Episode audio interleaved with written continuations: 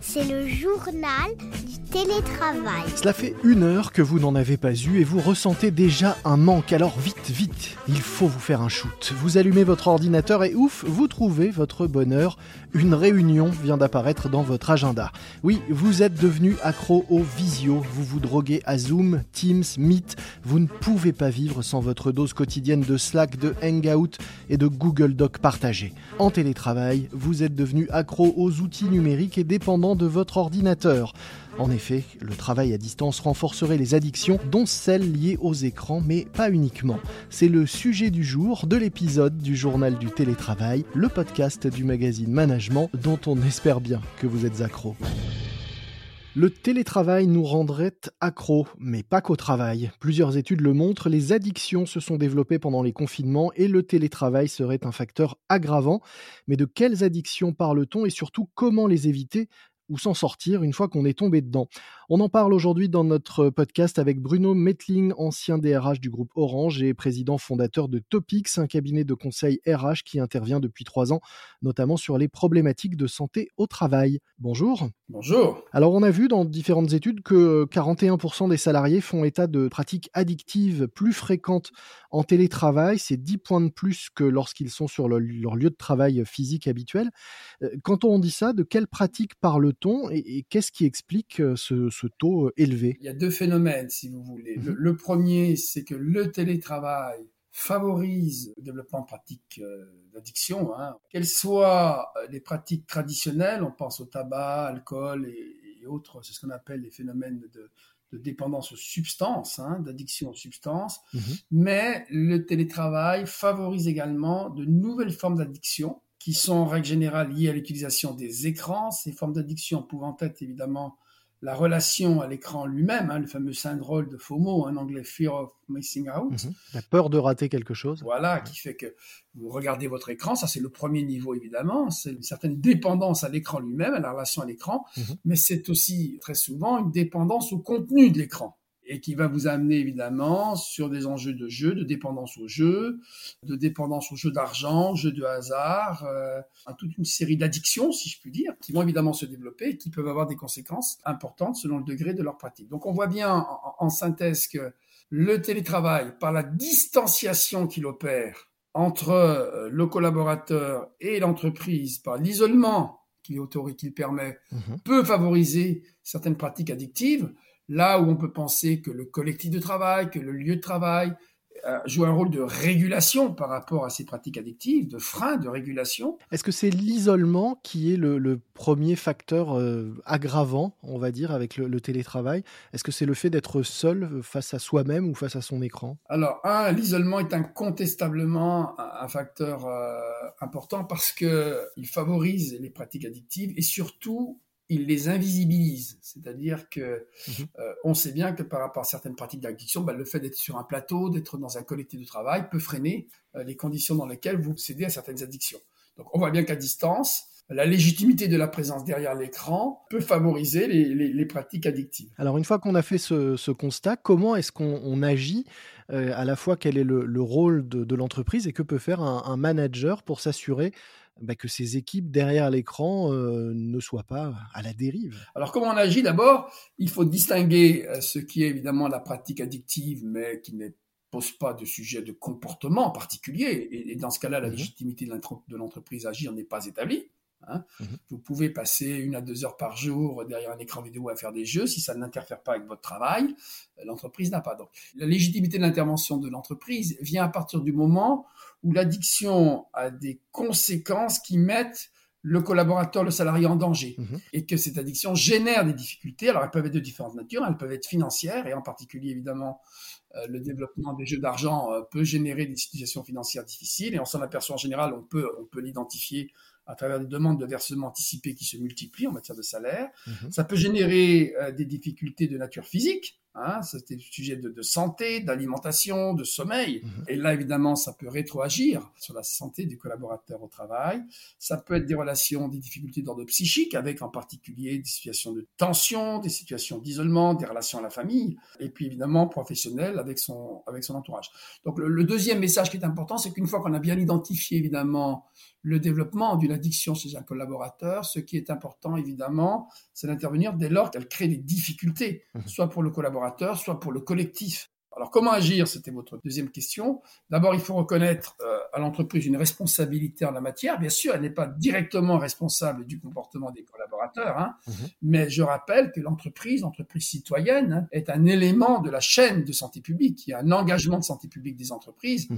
Et donc, dans ce contexte-là, elle a une responsabilité de sécurité, de protection de ses salariés, qui peut l'amener évidemment, dans le cadre de l'exécution du contrat de travail, si je puis dire, hein, à identifier que face à des situations anormales, il est important évidemment de détecter ces situations qui peuvent être génératrices de difficultés et de souffrances, et ensuite d'orienter. Mhm. Alors comment est-ce qu'on comment est-ce qu'on prend en charge ces situations? C'était votre troisième question.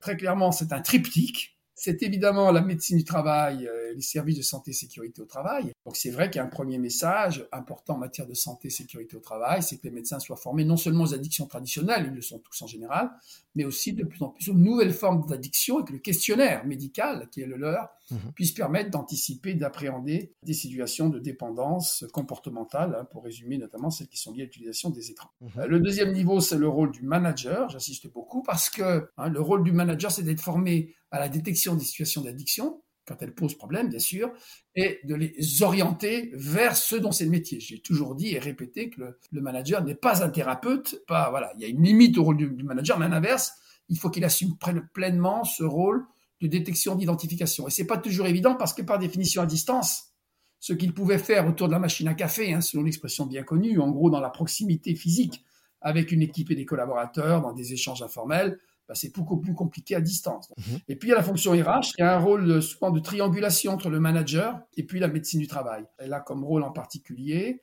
euh, d'aider à, identifier des situations confortables. Quand la médecine du travail a détecté une situation mhm. euh, problématique, mais que le management, pour des raisons diverses, tente à couvrir cette situation. Ou quand c'est le manager lui-même qui est victime d'une addiction, car ça peut aussi arriver. Exactement. Et ce qui peut arriver, ce qui arrive aussi fréquemment, voilà, et en particulier les addictions comportementales. Donc c'est aussi son rôle quand des collaborateurs se plaignent d'une évolution du management ou quand le manager de manager a il est évidemment le mieux placé mmh euh, pour intervenir et accompagner le, manager. Vous avez tout à fait raison. Vous parliez de, signaux faibles et de la difficulté à, voir hein, simplement ce qui se passe quand on n'est pas euh, au bureau ou en, présence de ses collaborateurs.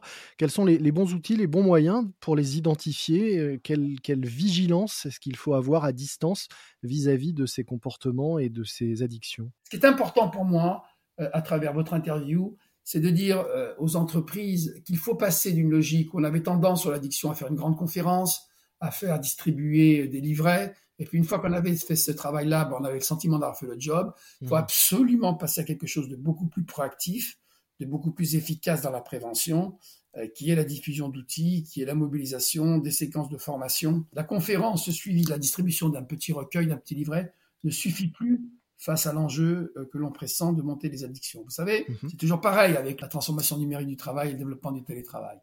Euh, c'est une formidable opportunité. Beaucoup de collaborateurs y trouvent de la souplesse, ils trouvent de la flexibilité, ils trouvent mhm. euh, un meilleur équilibre entre la, vie personnelle et la vie professionnelle. Il y a des, voilà, il y a plus d'autonomie. Voilà, globalement, c'est franchement quelque chose de très positif pour les salariés. Et puis, comme chaque fois qu'il y a une grande transformation, il ne faut pas que cette opportunité ne masque les risques d'isolement du collectif de travail, etc., dont ces transformations sont l'objet. Et donc tout l'enjeu des DRH hein, face à la transformation numérique, c'est toujours la même posture. Ça consiste à la fois à bien identifier les opportunités, elles sont nombreuses, et à favoriser leur déploiement, mais aussi à pointer les risques mhm. et à les anticiper pour les limiter. On espère avoir contribué à cette sensibilisation.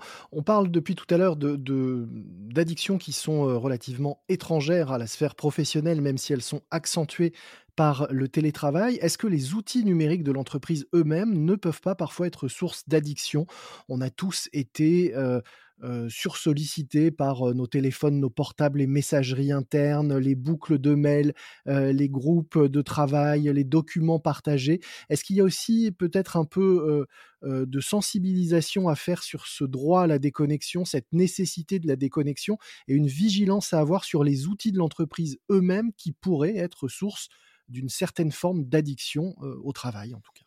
C'est très juste. Le développement du numérique, et vous savez que j'ai été il y a cinq ans l'auteur du rapport sur la transformation numérique du travail, d'où est né le droit à la déconnexion en France. Mhm. c'est une conviction très forte que j'ai qu'en la matière, l'entreprise peut être à la fois victime et bourreau. Mhm. Elle peut être victime de mauvais comportements de collaborateurs, et on est tous en la matière, en matière d'usage des mails, etc., à la fois victime et bourreau. On peut être victime, mais également par son propre comportement, sans que l'entreprise en soit forcément responsable, générer évidemment euh, des situations, euh, des situations inacceptables. Donc là où vous avez raison, c'est que certains usages, des mauvais usages des nouveaux outils numériques peuvent générer des difficultés, voire des nouvelles formes d'addiction dans les cas les plus, les plus, les plus extrêmes. Donc c'est vrai que l'entreprise, elle est à la fois victime, mm, mm. bourreau, elle peut à la fois générer euh, des mauvais comportements, elle peut au contraire contribuer à prévenir ces comportements. Et c'est vrai que beaucoup d'entreprises ont engagé des politiques assez déterminées euh, de prévention, d'amélioration des usages des nouveaux outils numériques, justement pour anticiper ces risques d'excès euh, de connexion importante avec tous les, phénomènes que ça peut générer. Mhm. Là, pour le coup, euh, l'addiction suppose une logique volontaire de la part d'un individu, en tout cas de, comportement d'un individu. Là, c'est plutôt l'entreprise et son comportement qui peut générer euh, des effets, évidemment, de burn-out chez, chez un individu qui les subira plutôt qu'il ne les provoquera. C'est-à-dire qu'il y a une petite nuance avec les pratiques addictives dont on parle aujourd'hui, mais soyons clairs que l'entreprise a aussi une responsabilité pour ne pas, par un mauvais usage du numérique, favoriser certaines formes d'addiction. Et là-dessus, c'est vrai que j'ai souvent observé dans mon parcours que des, cadres en particulier, hein, qui sont en difficulté professionnelle, quelle qu'en soit la raison, sont souvent ceux qui développent les pratiques addictives à l'écran. C'est-à-dire que derrière la consultation de, voilà, quand on est en situation de fragilité, on va avoir tendance à travers une relation extrêmement soutenue à l'écran, une espèce d'addiction à la consultation de l'écran et de ses mails en particulier, à chercher une forme de réassurance par rapport à une situation que l'on sait difficile. Et on l'a pas dit évidemment, mais le contexte sanitaire depuis deux ans et la période d'incertitude globale et généralisée qu'on traverse tous est évidemment un, terreau extrêmement fertile pour tous ces, ces comportements euh, euh, qui se nourrissent donc, euh, on l'a compris aussi, de, l'anxiété et, et, du stress face à une situation incertaine. Absolument. C'est tout à fait exact. Merci beaucoup Bruno Metling. Je rappelle que vous êtes le fondateur du cabinet Topics que vous dirigez, cabinet spécialisé dans les RH, la transformation euh, du travail et les questions de santé au travail. Nous mettrons dans les notes de cet épisode un lien vers euh, le site du cabinet pour ceux qui souhaiteraient en savoir plus, notamment sur ces outils euh, et solutions, formations et autres que vous proposez autour de tous ces sujets. Merci à vous. C'est la fin de cet épisode du journal du télétravail. N'hésitez pas à nous envoyer vos commentaires, vos idées, vos propositions à l'adresse le journal du télétravail tout attaché at gmail.com. Moi je vous dis à très vite et d'ici là, bon télétravail à tous. C'est le journal du télétravail.